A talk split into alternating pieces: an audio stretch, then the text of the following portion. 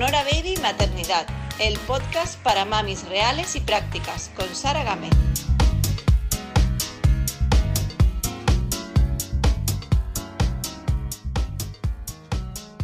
Muy buenas, eh, bienvenidos y bienvenidas a todos y a todas un día más al podcast Sonora Baby Maternidad.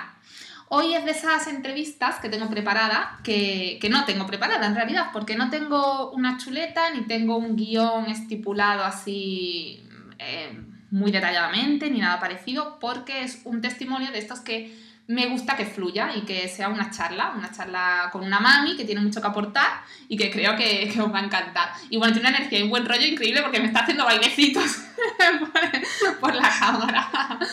Mira, os voy a introducir eh, de forma totalmente improvisada eh, a Angélica, que es mi invitada de hoy, y, es que su cuenta, eh, bueno, mm, su cuenta de Instagram me atrapó, me atrapó cuando la, cuando la conocí, cuando la vi. Eh, realmente no es nada similar a, a, nada de lo, que, de lo que suele haber en Instagram, no es la típica cuenta. Tiene... me está poniendo caritas. no, sí, en serio, tiene tiene eh, una forma de mostrar la maternidad mmm, muy, muy, muy chula, a la vez, no sé, un poco mmm, dura en algunos puntos, sí. Eh, no sé, yo os invito a que la veáis. Su Instagram es eh, arroba angelica.ch.r. Y ella eh, transmite con su arte, con sus dibujos, sus ilustraciones, la maternidad de una forma muy real y sabe, sabe representar momentos cotidianos de la vida de toda madre eh, pues eso, muy... que no, no aparecen en momentos cotidianos, en realidad, con esas imágenes. Yo, por ejemplo, cuando veía sus imágenes, una de ellas me, estoy, me está viniendo a la mente, eh, la de una mamá, una chica, ¿no? Que se la ve en la cocina, con, bueno, pues vestida así cómoda y tal, con una niña en brazos, con su hija, mmm, una niña de unos 3-4 años, ya no es un bebé, intenta alcanzar eh, un bote que está pues en una encimera, o, no, o sea, en un estante arriba de la cocina, la primera, en un primer vistazo, a mí esa imagen, como ella la estaba representando, porque tiene la capacidad de transmitir las sensaciones que puede tener esa persona representada en un papel, ella es capaz de transmitir las sensaciones que esa mujer puede estar sintiendo. Entonces a mí me, me, me pareció brutal y yo pensé, mi primer pensamiento fue, jolín, pobrecita, pobrecita esa mujer que está ahí sola, intentando alcanzar el bote, no tiene ayuda, su hija en brazos que es casi más grande que ella, y, bueno, no puede soltar a la niña, no puede venir alguien a ayudarle a hacer la cena, no sé. Y luego pensé, jolín, si es que en realidad me está pareciendo dura porque soy yo. Es que esas imágenes, esas imágenes que Angélica representa soy yo. Soy yo o es cualquier madre que nos esté escuchando. Y desde fuera te das cuenta que lo ves duro, pero en realidad es lo que tú vives todos los días pero lo estás viviendo y no te, no te paras a pensarlo, simplemente sigues adelante y punto, sigues haciendo, sigues haciendo porque tu niña sigue, o niño, sigue necesitando que lo bañes, que le des la cena, que le lave los dientes, que le saque los moscos, que le cures la herida, que juegues con él, que le acuestes, que le cuentes un cuento, que le contestes sus preguntas, etc. Y tú también necesitas, tú también necesitas lavarte el pelo, también necesitas sacarte los moscos, también necesitas cenar, pero da igual porque es... comer. Y comer. pero está él o ella y está primero y bueno, tú vas haciendo y no te das cuenta, desde fuera se ve de una heroicidad tremenda y yo misma me aplaudí cuando vi esas imágenes y dije, joder, esto lo paso yo todos los días, desde fuera lo veo duro, lo veo difícil y realmente esa heroína puedo ser yo o puede ser cualquier madre que en su día a día hace cosas increíbles y que parece que nadie lo reconoce, ¿no? Bueno, no me quiero enrollar más, simplemente os digo que a esas imágenes acompaña textos también brutales que Angélica sabe transmitir en palabras escritas, lo que te diría cara a cara de una forma, mmm, hablando pues una vez más de cosas cotidianas, que luego en realidad no son nimiedades, no son tonterías. Y te lo, ella te lo transmite con sus textos también de una forma increíble. Yo me he cogido así palabras, o sea, frases sueltas que ella pone ¿no? en sus posts, por ejemplo, jugar mientras pueda si él quiera, o por ejemplo, yo solo yo puedo ponerle etiquetas a mi cuerpo y nadie más, o no hay nostalgia del embarazo ni del bebé en mis brazos, muchas cosas, no he hecho en falta mi cuerpo de antes, he hecho en falta la fuerza que empodera a crear vida. Son frases muy chulas de Angélica, que bueno, ahora vamos a ir tratando, vamos a ir viendo. Ella además es mamá soltera, bueno, está separada y ella cría sola a su hijo desde que tenía un añito y poco. Su hijo tiene tres años y medio, se llama Damian. Y nada, ya está, no me enrollo más. Hola Angélica, bienvenida y muchas gracias por estar aquí. en lo que te decía antes, si hablo muy rápido es porque estoy muy nerviosa. vale, tú tranquila. Tranquila, tranquila. La primera de muchas seguro, porque bueno, tu, tu Instagram y tu arte a mí me, no sé, me, de verdad que me ha atrapado y que no, no conozco cuentas similares de Instagram. Me gustó muchísimo, de verdad. Muchas gracias, muchísimas gracias. es lo que siempre digo, solo, solo intento, eh, lo que tú decías, expresar lo que nos pasa a todas, eh, pero sin, sin rosas de por medio. Yo siempre digo, del rosa lo quito, yo soy más azul que os otra cosita. Pero tampoco son dramas, creo. Eso es lo que tú decías, es la vida real de, de, de una madre que antaño, nuestras madres, ahora dirán, ay chica, pues si solo tienes uno, ya, pero solo tengo uno, pero hoy en día tengo la suerte de poder expresarme. Y como encima sé dibujar, pues me expreso y me quejo y no, por ahora no he encontrado ninguna madre que me eche en cara mi, mi queja en sí. Es como, no, jolín, todas pasamos por lo mismo y se sienten, sentimos empatía entre nosotras. Eso es, yo estoy encantada con Instagram, me desahogo un montón. Así que genial. Sí, no, la verdad es que, que, te desahogas y que nos viene muy bien a las otras madres también para ver eh, la realidad plasmada de, o sea, desde fuera, ¿no? Y, está muy, y ya te digo, los dibujos están muy chulos. Es verdad que no tienen nada de rosa, ni mariposas, ni colorines, ni corazones alrededor, sino que es la realidad. Pero no por ello dejan de ser emotivos porque tienes imágenes muy chulas, como por ejemplo la de una mamá en un columpio con su hijo o hija, no me acuerdo si es niño o niña, en el columpio de al lado y pones eso, pones jugar mientras pueda si él quiera y cuentas que en el parque tú eres la primera que te tiras al fango a jugar con, con, tu hijo y que te mire quien quiera porque tú estás disfrutando de él ahora que puedes. Y también quería decir que hay muchos, al final estoy hablando hoy mogollón yo, pero bueno, es que tengo que decirlo, tengo que decirlo porque tu Instagram me ha transmitido mucho, me ha sacado mucho de dentro. ayer estaba atrapada, de verdad, cotilleándote el Instagram.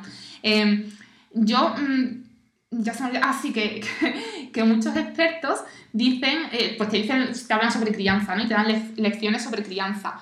Que, que, está guay, ¿no? Que está bien escucharlos y yo he tenido a muchos expertos aquí en, en entrevistas y, y, que sí, que, que, me cojo muchos trucos que ellos dan, pero luego es verdad que verlo de, de otra madre que te lo cuente así, es, me llega más incluso, ¿sabes? Es más, es, es más empático, como, esto, esto es real, pero por favor sin edulcorantes, a, a decir las cosas claras. Sí. Es muy fácil escribirlo y que venga alguien que te diga, oye, ¿cómo hay que hacerlo? ¿Cómo no sé qué? Sigue estas pautas, bla, bla, bla.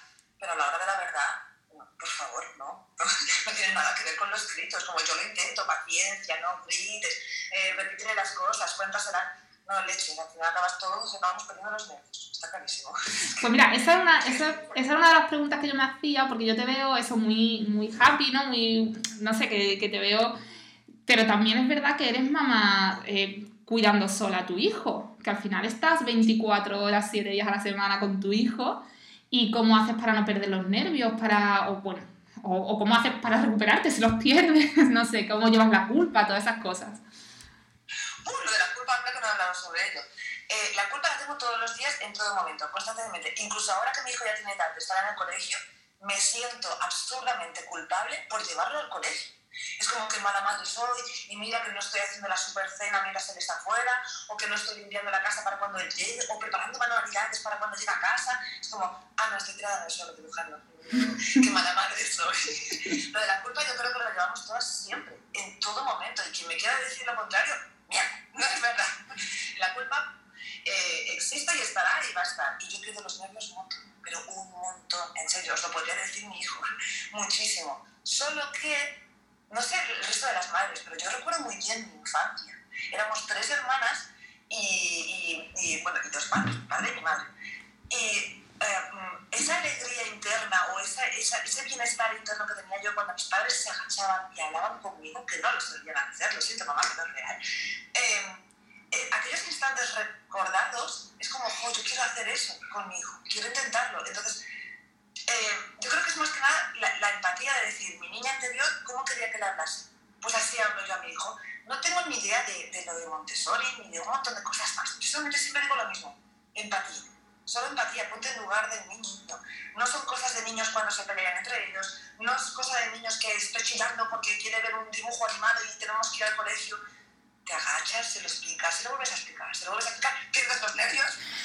Mucho pero que, no sé, lo de alzar la voz y pegar a un niño, ¿en serio? ¿De verdad? No hace... Tú no quieres que te peguen a ti, ni quieres que te apaguen la tele sin sentido. ¿Por qué? Explícame las cosas. Entonces, no sé, yo lo veo tan normal. El, el perder los nervios es, perder, es normal, pero también es normal el parar y hablar. Que no significa que eso normal es funcional, ¿eh? el niño no va a entender, no va a entender por qué le quitas la tele. Pero poco a poco, a, al final, ellos como que acaban captando el, vale, sí, ese momento, vale, ahora sí, lo que pasa es que tiene una paciencia, repetir muchas veces las cosas. Pero bueno, todo eso ya también es el estar sola y la, la, la, todo un... Es lo que tú decías antes, no, no te das cuenta de que lo estás viviendo. Lo ves en otras personas y dices, ¡guau, qué duro! Pero lo, tú también lo estás viviendo y lo haces porque hay que hacerlo. Es que no queda otra, y ni siquiera lo piensas, ¿verdad? Mm. Tú tienes dos, o sea, es como... Tengo es que hay que hacerlo. tres. Tengo tres. ¿Tienes tres? Ay, la madre. Siempre, siempre digo lo mismo, yo os pongo un monumento, de verdad, no lo entiendo.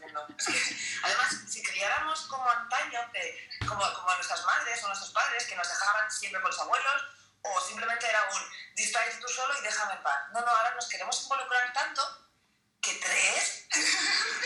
es que no tienes brazos. Sí, y lo que, es lo que tú dices también, que nos quere- queremos hacerlo todo tan bien y tan perfecto, que no queremos decirle, venga, pon- ponte a jugar tú solo. Mm, No llores, anda, venga, ponte a jugar tú solo un rato, que no pasa nada. No, ahora no, ahora, ay, no, ¿cómo le voy a decir eso? ¿Cómo le voy a que, que se va a poner triste, qué tal? No, yo también tengo que agacharme a jugar con él, siempre a todas horas, en todo momento. No, y bueno, no en todo momento, también somos, seguimos siendo personas, ¿no? Pero, bueno, por ejemplo, tú dices una frase, que voy a ir rescatando frases que, que pones en tus posts, pones, yo decidí ser madre, pero no bajo cualquier precio. Y viene un poco a colación con esto, ¿no? Que esta entrega total de que dejas de ser mujer para ser solo madre, ¿no? Parece que no... Es que Cuéntame. Sí, eh, yo, eso, yo eso- esa frase la dije sobre todo, no no recuerdo en qué dibujo era, pero me refería al momento en el que el, el padre desapareció de nuestras vidas. Yo nunca he querido ser madre. Hasta que conocí al padre de mi hijo, que fue el que propuso, vamos a tener un hijo, y ya llevamos un tiempo juntos, y dije, bueno, pues va a ser el momento que sí, qué bien. Además, estuve una temporada con mis sobrinos, que hacía muchísimo que no los veía, años, y me entró esa venita de dentro de decir, ahora yo también quiero ser madre. Pero claro, yo quería ser madre con una familia. No, yo no había pensado nunca en ser madre sola. Y de repente me encontré siendo madre sola. Entonces era como, quiero decir, yo, yo intentaba empatizar con todas esas mujeres que, que son madres solteras por, deci- por deci- decisión. que es como, joder, yo no, perdón por los tacos, yo no, yo no pensaba esto, yo no, te- no lo tenía planeado. Y por, y por supuesto lo que tú decías, el madre a toda costa, bueno, o sea, no, pues, pues por encima de todo, no. Lo primero es mi seguridad mental y física y que yo esté bien, porque si no volvemos a lo mismo de siempre. Si la mamá no está bien, el niño no va a estar bien. Y eso lo dicen hasta todos los libros y los pediatras. Si tú estás nerviosa, si tú estás estresada, si estás deprimida, tu hijo no va, no va a actuar como, como no debería, sino como, como, como tiene que ser, estar sano mentalmente sobre todo.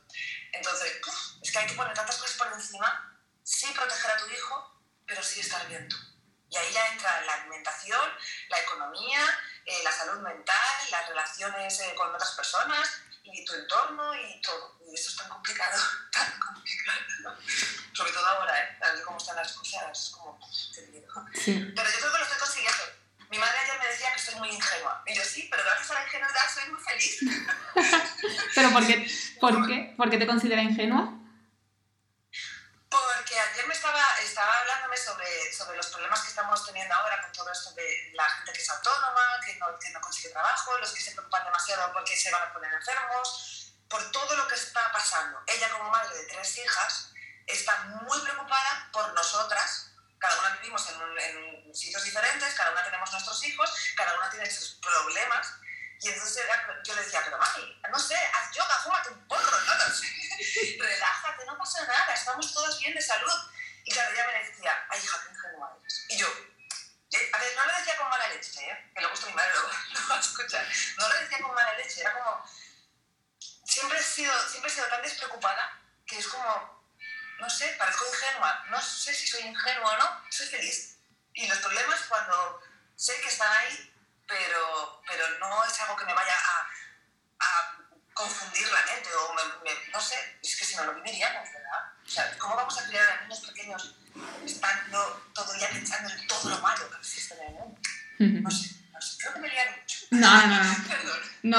yo, saco de, de lo que has dicho, es verdad que no podemos vivir con miedo todo el rato, constante. Se lo transmitimos a ellos y además no, no vamos a ser felices. Yo más que ingenua te veo positiva y, y eso me, a mí me gusta y bueno, ya eres, como tú te has definido, feliz, que es súper importante.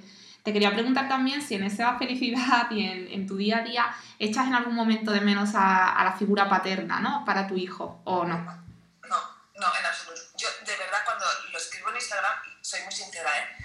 No envidio nada las familias eh, normales, no sé cómo llamar. Las familias la familia con papá y con mamá, porque la libertad de poder decidir la educación, eh, los valores de mi hijo, a ver, ya sé que no los estoy diciendo yo exactamente, pero sí que los redirijo. Entonces es como, no tengo que pelearme con nadie, no tengo que, que, que mantener antes una conversación con otra persona para intentar convertirle, convertirle de lo que yo creo que es lo mejor o lo peor para mi hijo. Entonces es como, qué libertad. Además, ahora ya hablando con temas personales, sinceramente, estoy muy bien sola. la casa la tenemos como un chiquipar, eh, comemos lo que nos da la gana, eh, hacemos siempre lo que nos da la gana y aquí hablamos también constantemente. Es un, tuyo, tuyo, ¿qué te apetece a ti ahora? ¿Qué me apetece a mí? Y no hay nadie más. Pero los... No sé, es como... En los momentos duros, porque habrá algún momento, no sé, pues yo qué sé, si Damian está malito, por ejemplo, no echas de menos a lo mejor, no sé, que haya alguien que, que, lo quiere igual que tú, porque su padre no se supone que lo quiere igual que tú, aquí contigo para, eh, para apoyarte o para refugiarte o para empatizar, para decirte, bueno, no me siento sola, hay alguien más que está en la misma situación que yo, preocupándose por él, no sé. Es que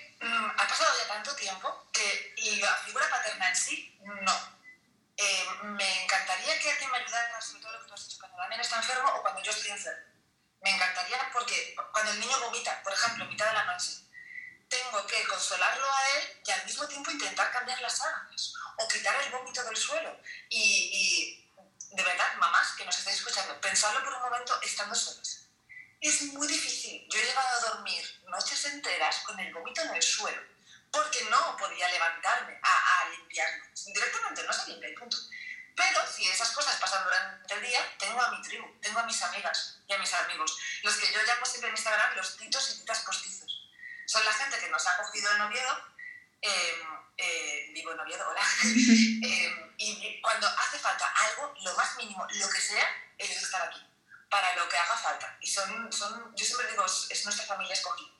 Y la verdad es que, si, quieres, me puedo enrollar un poquito más, porque nosotros estamos en Oviedo porque el padre de Damian, al yo quedarme embarazada, dijo, vámonos para Asturias, que allí vamos a vivir mejor. Y yo, como soy tan happy, dije, sí, claro, sí, estupendo, maravilloso, vámonos a Asturias. Y cuando él y yo nos separamos, eh, yo me quedé en Oviedo y él se fue de España. Entonces, la gente que él me dio a conocer aquí es mi familia ahora. Entonces, esa falta de, de verdad que la, la falta paternal no o sea, no, no, echamos, y Daniel tampoco, creo, no, no, a menos no me habla sobre ello, eh, ni lo exterioriza de ninguna forma rara, o a menos yo no he sabido verlo. Entonces, sobre eso no tengo quejas. Por la noche sí, me da miedo. Pero, por ejemplo, si a mí yo me pongo enferma ahora de COVID, voy a tocar madera, eh, tengo, a mi, tengo a dos titas postizas increíbles y maravillosas que se quedan con Damián segurísimo. Y Damián las conoce muy, muy, muy bien. O sea, que, vamos, no, no lo echo de menos. Genial. Perdón, ¿qué por Nada. Pero me parece importante recalcar que mm, realmente una madre necesita apoyo, aunque no sea de la pareja, pero alguien tiene que haber. Siempre, por favor, sí, sí, sí. Eh, además, eso lo repito muchísimo, por favor, busca tu tribu. Es súper importante sentirse acompañada, ya no solo en la maternidad, sino en tu día a día. Conozco a madres solteras que, que no tienen comunicación con, con, nadie más, ni siquiera ni con su familia, aunque esté lejos, ni con ni siquiera amigas. Ese desahogo de, de, de quedar y hablar y despotricar, y a mí eso también me lo da mucho Instagram, por ejemplo. He conocido a tantas mamás con las que me hablo continuamente. El otro día una mamá nos regaló a Gaby y a mí un desayuno. una mamá que conocí por Instagram, que de repente me dijo, tengo una sorpresa para ti, porque me caes bien. Y yo no te creo. Y nos había regalado un desayuno que teníamos que ir a buscar aquí en Oviedo, eh, a, un, a, un, bar. Y es como, jolín, cómo mola. O, o, o mamás que me escriben, escriben eh, hablándome sobre sus problemas y yo les, les explico los míos o simplemente nuestras caras mentales como madres o como madres solteras despotricando sobre los hombres. yo sé que en mi Instagram parece que tenga algo en contra de los hombres. No, no tengo nada. Tengo, estoy en contra de los mm, papás que no crecen nunca. Pero eso ya es otro tema.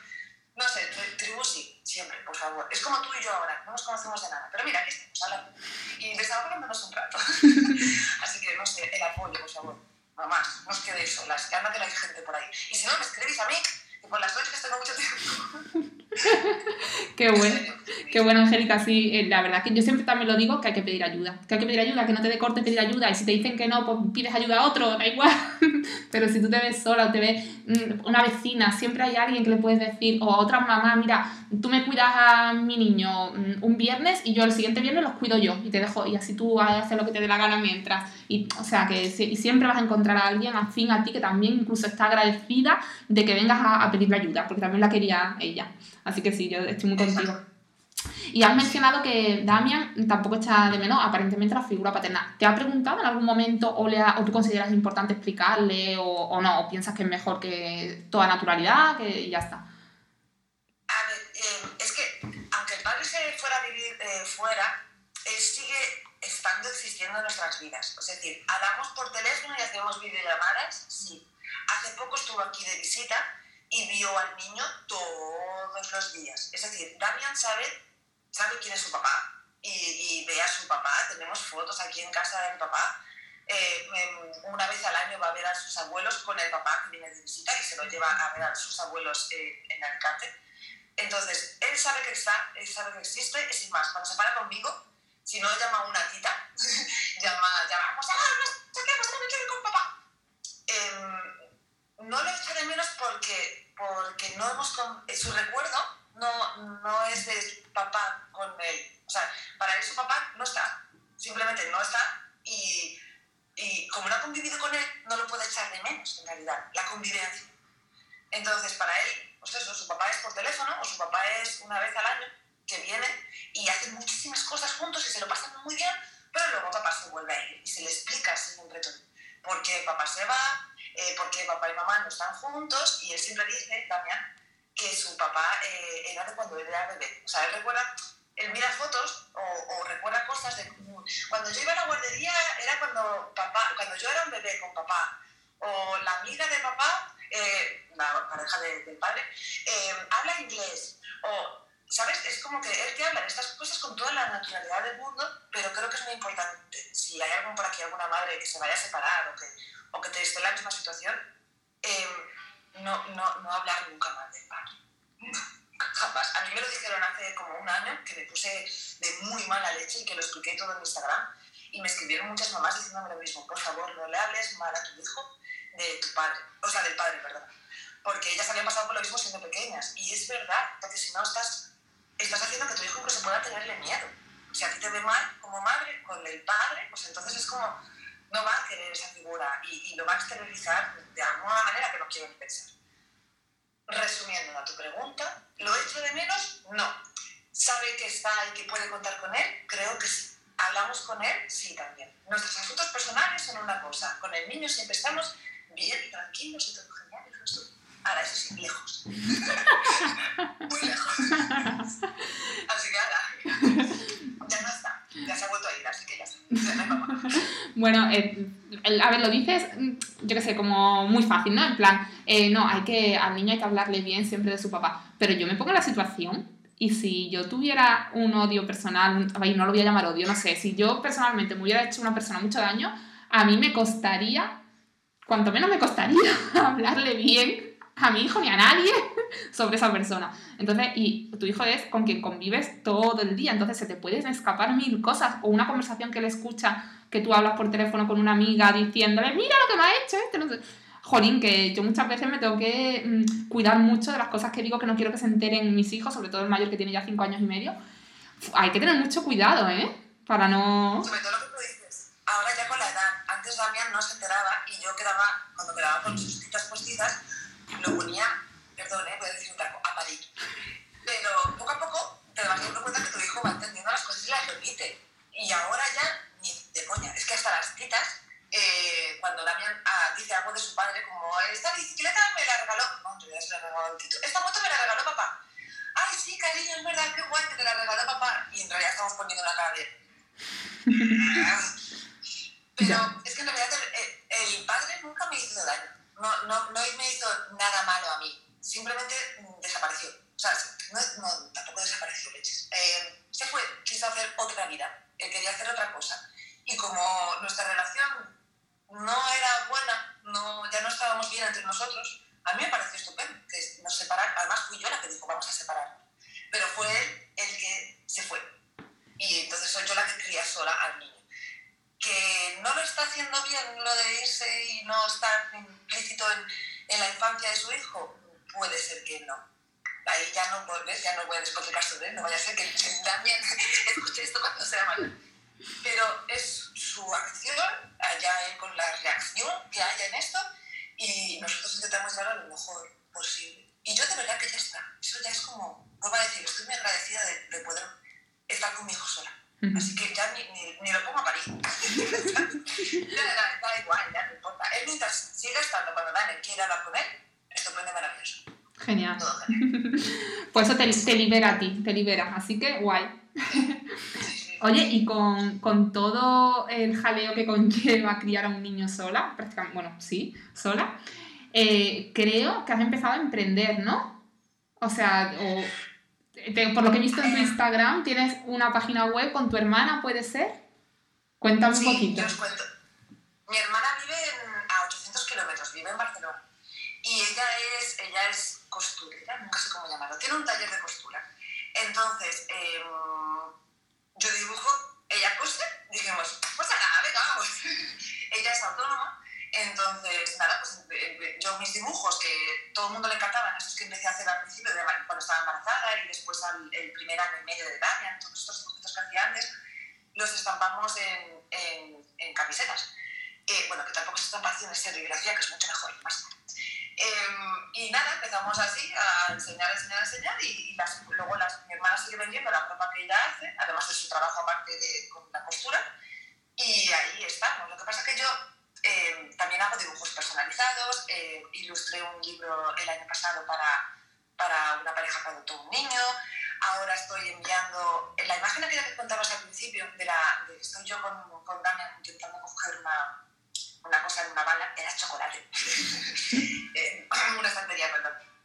Eh, forma parte de ese libro. Hablo sobre eh, ya no solamente maternar sola como madre soltera, sino el confinamiento que hubo durante tres meses, no sé, ni, ni, recuerdo cuánto tiempo fue, pero el día a día, lo que tú decías antes, 24 de 7 durante meses, estar sola con tu hijo y no poder salir a la calle, sobre eso estaba hablando. Entonces, se lo he presentado a las editoriales a ver si me dicen algo. y si no, pues nada, acabaré publicándolo yo no sé cómo. Pero bueno, emprender, sí. Eh, ahora mismo la cosa está muy difícil. Muy, muy, muy, muy, muy difícil.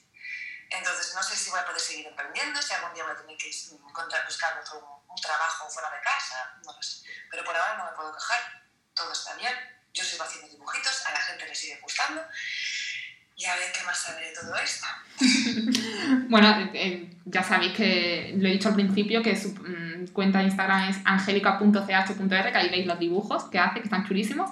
Eh, me quedo con lo de también con lo del. Has presentado a editoriales dibujos, ¿no? Para hacer un libro, es que no lo entendí muy bien. ¿Que, que un cuento eh, o cómo?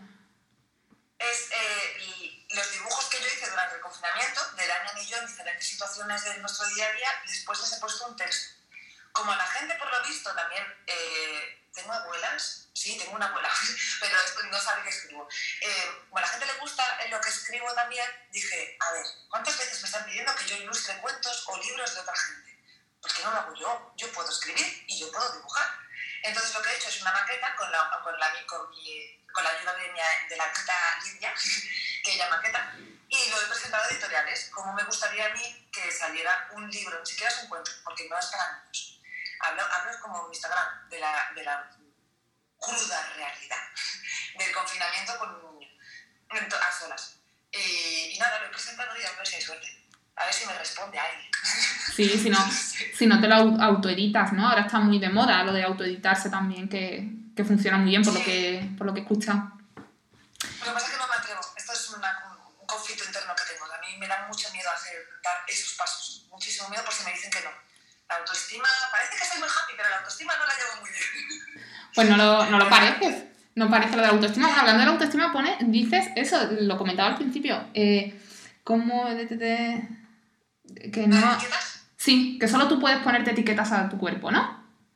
Es que estoy, es que muchas veces me he dibujado a mí misma y, muchas, y sobre todo cuando, cuando di a luz, eh, yo aún me hacía fotos a mí misma y las ponía en Instagram. Y había gente que me decía, eso que la, la, confianza que tiene la gente por Instagram de decirte cosas sobre tu cuerpo, y es como, ya me, no quiero saber nada más. Yo estoy muy, muy, muy, muy delgada. Entonces es como, yo puedo decir que soy un pellejo, yo puedo decir que soy solo huesos, yo puedo decirme a mí que soy una vieja, tengo 40 años, eh, yo puedo decir sobre mí misma lo que yo quiera, pero en los demás, ya, ahí ya sí que ya no, no, no. Además fui durante muchos años modelo, antes de ser madre y antes de, de, de irme, antes de todo esto, y la verdad es que lo del tema cuerpo físico mmm, lo llevo un poco mal. O sea, no por mí misma, que yo ya estoy encantada con mi cuerpo, ya me da exactamente igual como soy. Soy delgada, pues soy delgada. Me paso el día comiendo chocolate, pero no sé por dónde se va. Pero, pero no quiero que se metan con mi cuerpo, porque tampoco quiero, por ejemplo, que Damian aprenda eso. O sea, mm, o lo vea o, o se empape de toda, toda, toda esta cosa de Instagram y de y de las redes sociales, de criticar a otra gente por su cuerpo, por su físico, por su, por su pelo, por su forma de vestir, es como, eh, cuidadito con lo que se me dice. Pero bueno, eso es algo que intentamos cambiar todas las madres, ¿no? Es como, no sé. Y además, y querernos un poquito más. Yo me puedo poner etiquetas a mí, yo me puedo decir que soy tonta e ingenua, pero que no me lo diga nadie más. Es como, no, no, no, a eso no lo voy a permitir. Es como cuando a Damian le dicen una barbaridad, porque sale de cosas de, de niños, decir tonterías, es como, eso no lo permitas nunca, jamás de los jamases. Tú eres tú y tú te tienes que creer como eres. Los demás les tiene que dar exactamente igual como tu físico. Por ejemplo, también tiene largo y no paran de llamarlo niña. Y, y bueno, eso, es otro tema. a ver cómo cambiamos la mentalidad de la gente ahora. Pero vamos, poco a poco, despacio. Oye, eh, una cosa que también me llama mucho la atención, voy a cambiar un poquillo de tema, pero es que no quiero que se me pase, porque dices en un post que según datos del INE existen en España 1,8 millones de hogares monoparentales, la mitad en riesgo de pobreza, familias especialmente afectadas por el COVID. No tenía yo ni idea de ese dato y me parece súper heavy. Es que uh, a mí también me, me, me, sorprendió muchísimo el dato porque, claro, yo siempre pienso individualmente. Yo expreso lo que yo siento, lo que yo vivo. Pero además de que a partir del confinamiento también me puse en contacto con otras mamás que, que maternan solas es que es lógico. Si normalmente eh, durante el confinamiento mucha gente se queda sin trabajo, pero normalmente una familia consta de dos adultos, dos sueldos, o mm, un paro y un sueldo, o mm, dos familias que vienen detrás de su padre y esa madre que pueden ayudar. En el caso de las familias monoparentales, no, solo hay un sueldo, o una ayuda social, o un paro, y la familia de la madre, en este caso, que puede, sí, puede ayudar. Entonces es como, imaginaros el montón de familias monoparentales que se han quedado sin trabajo. ¿Cómo vas a ir a trabajar? Yo ahora mismo, ¿cómo me voy a ir a trabajar fuera de casa si ahora mismo me pueden llamar de colegio y decirme que mi hijo no puede ir más a colegio porque hay positivo? No puedo, no puedo ir a trabajar fuera, o sea, no puedo comprometer con una empresa porque el día de mañana tengo que quedarme 15 días en mi casa. Entonces, ¿cómo me va a contratar a alguien? No contratan a las madres monoparentales. No, a, a no ser que emprendas, que te pongas a emprender tú, con lo que conlleva eso, que es un, dineral aquí en España, que está autónoma, eh, nos hemos quedado en, ahí, en, parecemos no invisibles porque se les está dando, yo creo que bastante voz a las madres monoparentales, pero es como que estamos muy olvidadas.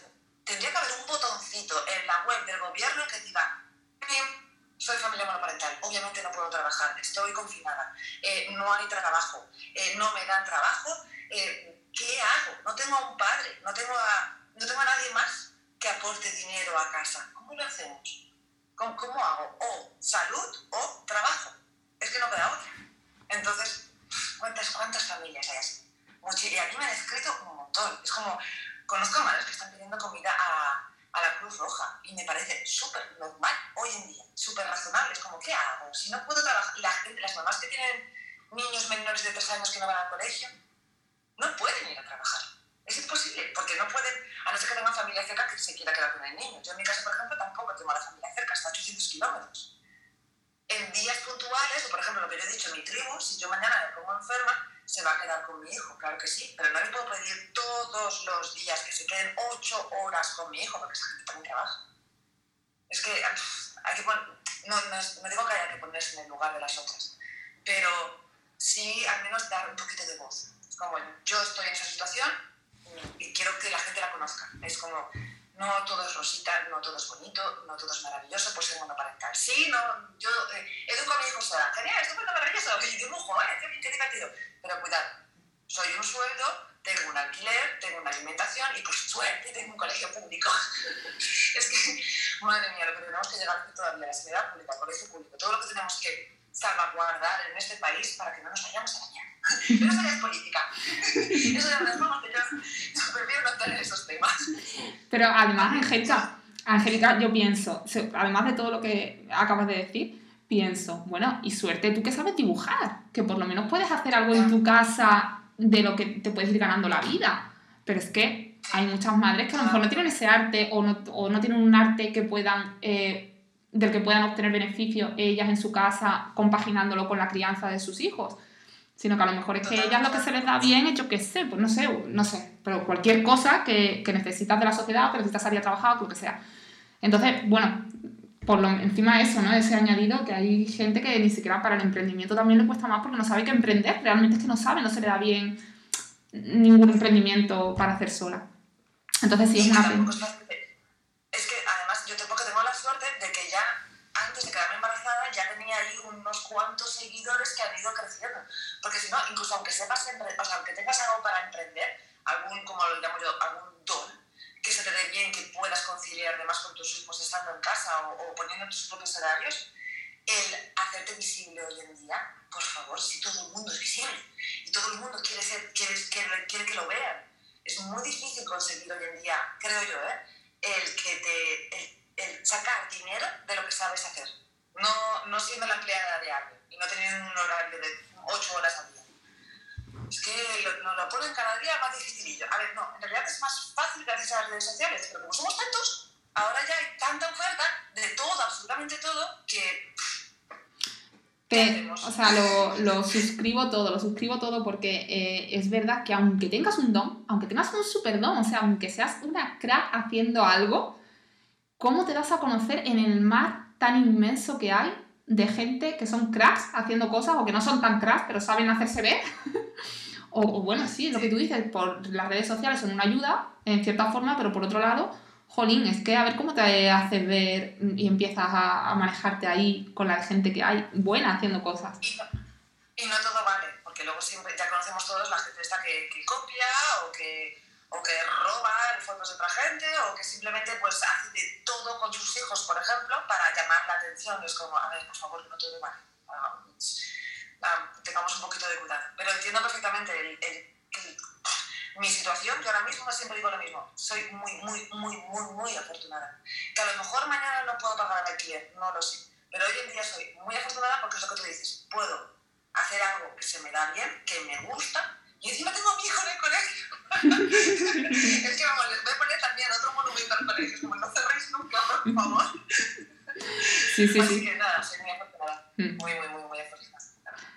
Eh, Angélica, dices que, que, debes dejar, a ver, dices, debo dejar de intentar agradar con mis dibujos y seguir expresando lo que aún no entiendo. ¿Te acuerdas de haber escrito esa frase?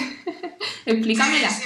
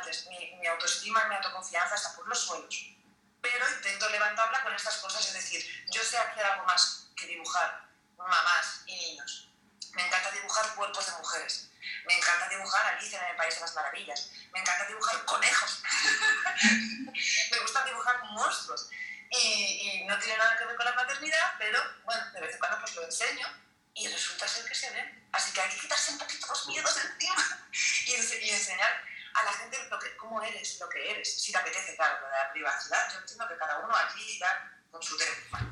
Pero mostrarse a los demás tal y como eres de verdad, yo creo, y está muy mal dicho, creo, sí, creo que está mal dicho, pero vende. La gente quiere ver naturalidad, creo, ¿eh? O sea, puede seguir a la influencer de turno que está todo el día maquillada y a los dos días de París ya no tiene barriga.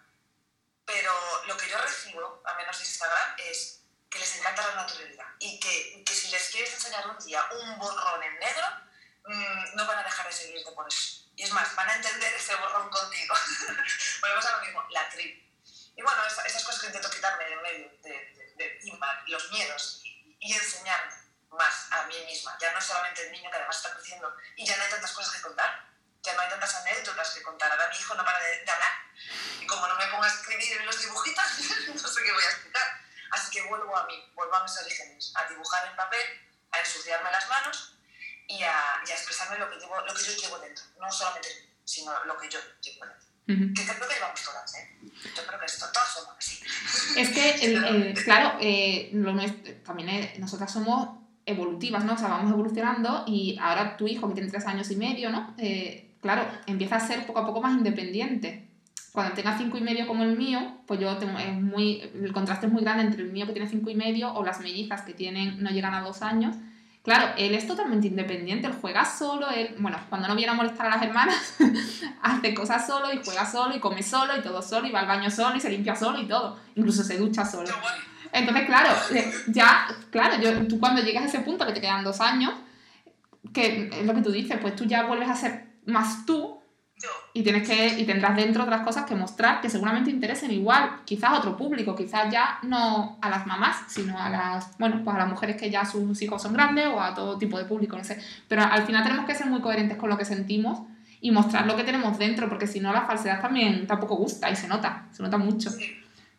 Lo de, lo de intentar, lo de obligarme a mí misma a dibujar cosas maternales, también he descubierto que, que no, que no me va porque se nota en los dibujos, creo, o se nota en mis textos que, que estoy intentando eh, decir algo que en realidad no siento. O sea, nunca he mentido, pero es como, a ver, ¿qué tengo que decir hoy? Porque tampoco me publico todos los días, muchísimo menos, publico a lo mejor una vez a la semana o algo así. Eh, ¿Qué tengo que decir hoy para agradar, para gustar, para vender, para que me vean, para que no esté... Ay, no, de verdad, no, por favor. O sea, entiendo que esto se haga al principio, para darte a conocer, pero ahora ya es como ¡Uf, qué fastidio! El día que necesite dinero porque no llego a pagar las facturas, vale, me pondré a ello y seré sincera y lo diré. El mes que viene no puedo pagar las facturas. Chicas, hoy me voy a poner a dibujar como si no hubiera mañana cosas de maternidad. ¡Compradme todas, por favor! Pero lo diré. Ahora ya lo de mentir y ya ponerte una capa y otra capa y otra capa y otra capa y otra capa delante. No, como dices Beck, no soy una cebolla. quita, quita capas. También los dibujitos animados, van para otro tema. No me lío más, no me enrollo más, perdón. Angélica, y me contabas ayer una cosa sobre la Navidad que me, que bueno, que cuanto menos me resulta sorprendente, no sé. Eh, ¿Quieres explicar un poquito de tu, tu, forma de ver la Navidad, los Reyes con, con tu hijo? Uh, antes de todo, decirte que yo, eh, aunque nací en Sevilla, yo me crié en Cataluña. Y allí hay una tradición diferente de, sobre la Navidad, que es el cajatío, se llama y es darle con un palo a un tronco que caga regalos. Lo sé, lo sé. Eh, le he dado, le he dado al tronco. Yo estuve allí en Barcelona dos años y me tocaron dos navidades. o sea que sí. O sea que le diste al palo. Le dimos, le dimos, por supuesto, le dimos al tronco a ver si cagaba. eh, a mí esa situación me encantaba con mis sobrinos y nosotros todos gritando porque hay que cantarle mientras le das al palo y hay que alimentar a ese tronco. Entonces cuando yo me quedé embarazada, lo hablé con el padre de Damian y los dos en aquel momento estábamos de acuerdo en no vamos a, a decirle lo que todos los niños creen. Niños, dale a, quítate el audio, no me escuchéis. Eh, le, desde que Daniel nació, las primeras navidades, aunque era un bebé y no me entendía, yo ya les decía que, que los regalos te los hace papá, mamá, la familia y los amigos, la gente que te quiere. Y ya seguí con ello. Luego el padre ya se fue, ahora el padre no está de acuerdo conmigo, pero no me puede decir nada, o sea, me lo, me lo comenta, pero obviamente me va a hacer caso y va a seguir la misma historia que yo. Entonces, a Daniel le digo la verdad porque, porque sinceramente, de verdad, me da miedo el día de mañana que, por ejemplo, no haya ningún regalo. ¿Y si no hay nada? ¿Y si no hay nada debajo de ese árbol? O, ¿y si, y si se muere la yaya? Oh, Dios mío, voy a volver a tocar madera. Y no está ese regalo esperado de...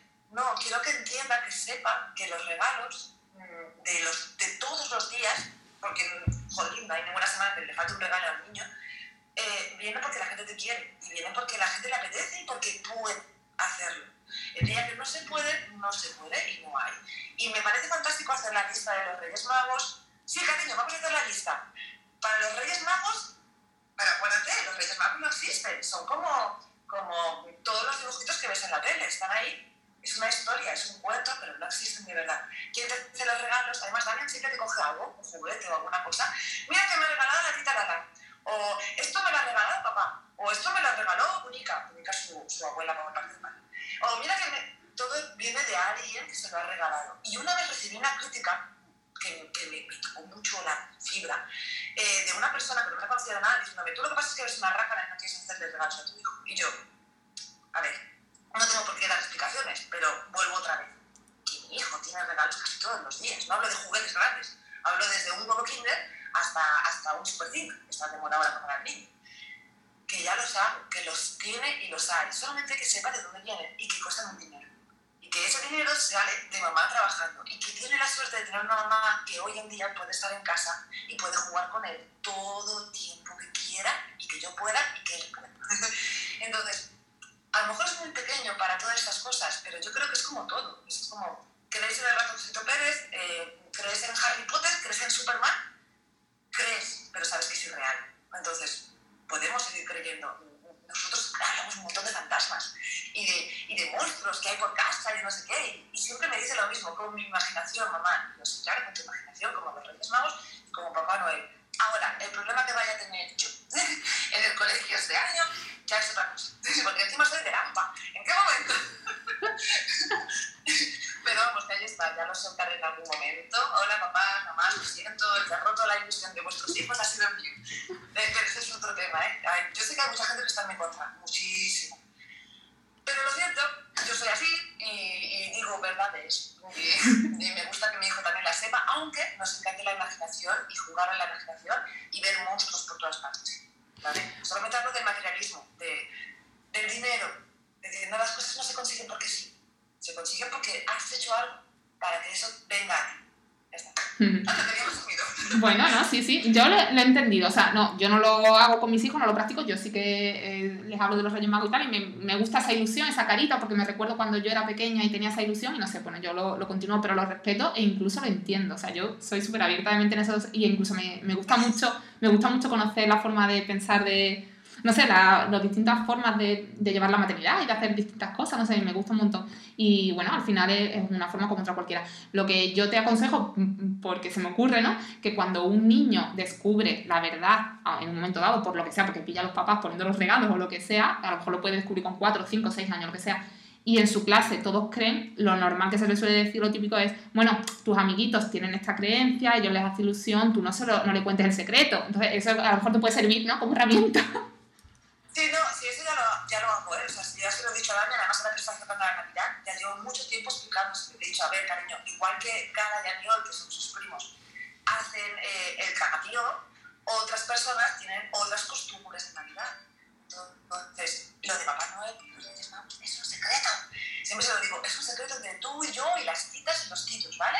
Eso solamente lo sabemos nosotros. Y entonces, cuando ha salido ese tema delante de otros niños, yo lo que hago es guiñarle un ojo a Dani y él ya entiende que ahí debería callarse. Que aún no estamos en esa edad, no que, además, es un poco contradictorio hacia mí, pero la mía sigue diciendo que Papá Noel sí que existe.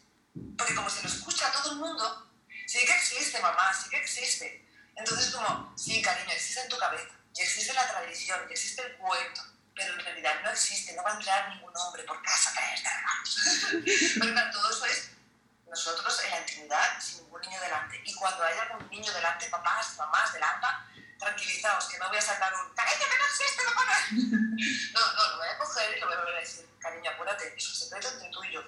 No se lo cuentes a ningún otro niño, porque ellos tienen otros cuentos y otras realidades que son diferentes. Ahora, vamos a cortar los dedos para que lo entiendan. para que no me maten.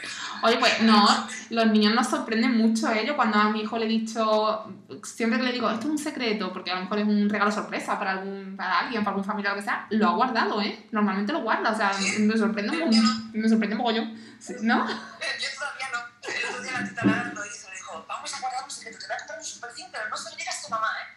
Todo eso, sabiendo ella que me estaba, yo lo estaba escuchando. Y, y el niño enseguida viene, mamá, la tita Lara me va a comprar un super Lo Y primero. La, la tita Lara detrás, ¿qué es un secreto? Bueno. No, eso no Todavía no lo, no lo coge lo de los secretos. Bueno, eh, Angélica, llevamos 50 minutos ya, así que te voy a hacer la última pregunta que yo siempre hago, eh, y es ¿cómo te ves en 10 años? 10 años, uh, eh, preciosísima. Uh, un cuerpazo, una cosa. un- y en 10 años, mira, espero tener como mínimo 5 libros publicados, libros, cuentos, me da igual, lo que sea, y, y un taller. Yo voy a tener un taller para mí. Voy a vivir en una casa de dos pisos, la parte de arriba será toda para Damián y la parte de abajo será un taller todo sucio, lleno de pinturas por todas partes, con cuatro gatos y, y si puede ser que el papá esté un poco más cerca para ayudarme a elegir universidad, que toca 10 años. ¿Ya toca universidad? Todavía no. Bueno, para, para que pague la mitad, no, no sé. Pero no sé, me, me veo, me veo tal y como estoy ahora, la verdad, igualita, comiendo mucho chocolate. Eso seguro. Eso sí no me han echado de miedo por decir la verdad sobre la Navidad. Pero yo me veo muy bien. Y sola, sola. ¿Sí? Sola. ¿Sí? Bueno, bueno. Sí, Eso, bueno, eso nunca se sabe. No se sabe, no se sabe. no, ya, ya. Nunca digas nunca, ya lo sé. Lo mismo llega alguien y te cambia todos los planes. Tú me estás viendo la cara, de las demás no, pero... No, no. Ah, Quita, no, no hace falta. No, yo sigo dibujando. Oye, Angélica, tienes un arte increíble. El dibujo, por ejemplo, que me has enseñado ahora a la pantalla, que no se ha visto, claro, porque nos están escuchando nada más. Pero eso lo, lo estás tú haciendo a lápiz.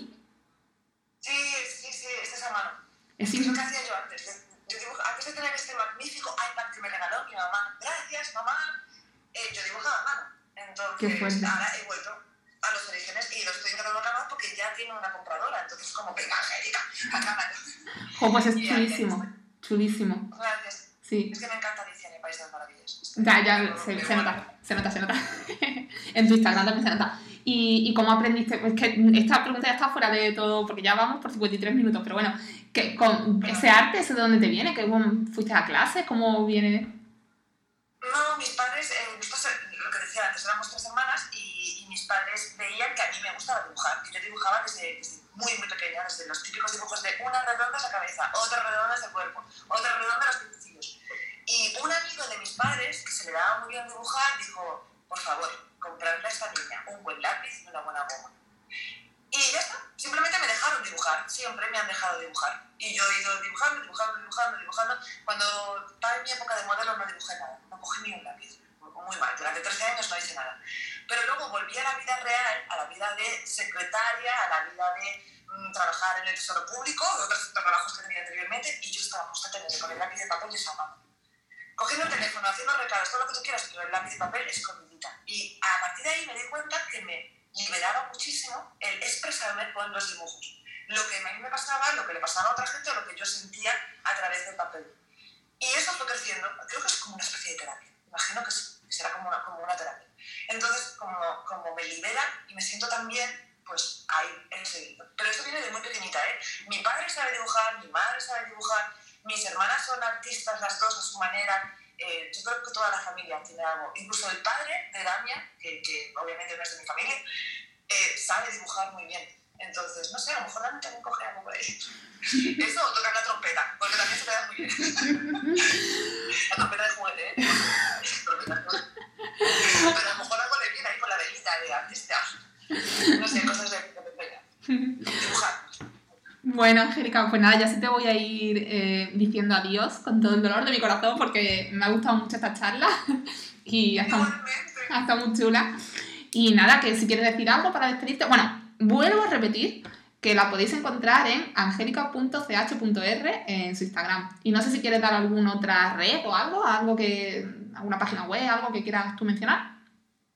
No, porque desde ahí ya se puede, si a uno le interesa comprar, puede redirigirse a la otra página, a la página web. Y si alguien me quiere decir algo, solo tiene que escribirme un mensaje privado, que yo intento leerlos cuando pueda, que fin de semana no estoy disponible porque solo soy mamá. y, nada más, empatía Nada más. Empatía, por favor, empatía. por todas partes. En todo el mundo. Con la Navidad también, empatía. Además de eso, nada, que te lo agradezco muchísimo. Que espero no haberme liado mucho y enrollado mucho y que se me entiendan. Sí, yo espero que el audio eso, lo hayamos pillado bien, porque claro, esto de a distancia es un poco rollo. Siempre se me escucha, en todos los audios me da mucho coraje, se me escucha a mí muy bien y al entrevistado pues se le escucha un poco regular y el entrevistado es el que tiene las cosas chulas para decir, pero bueno, intentaré ahora mejorarlo un poquito con el programa, a ver si consigo un audio en condiciones. Y muchísimas gracias, muchos besitos. Y bueno, ahora seguimos, espérate, no me cuelgue. y a los, a los oyentes del podcast, un beso muy fuerte y nos escuchamos en el próximo episodio.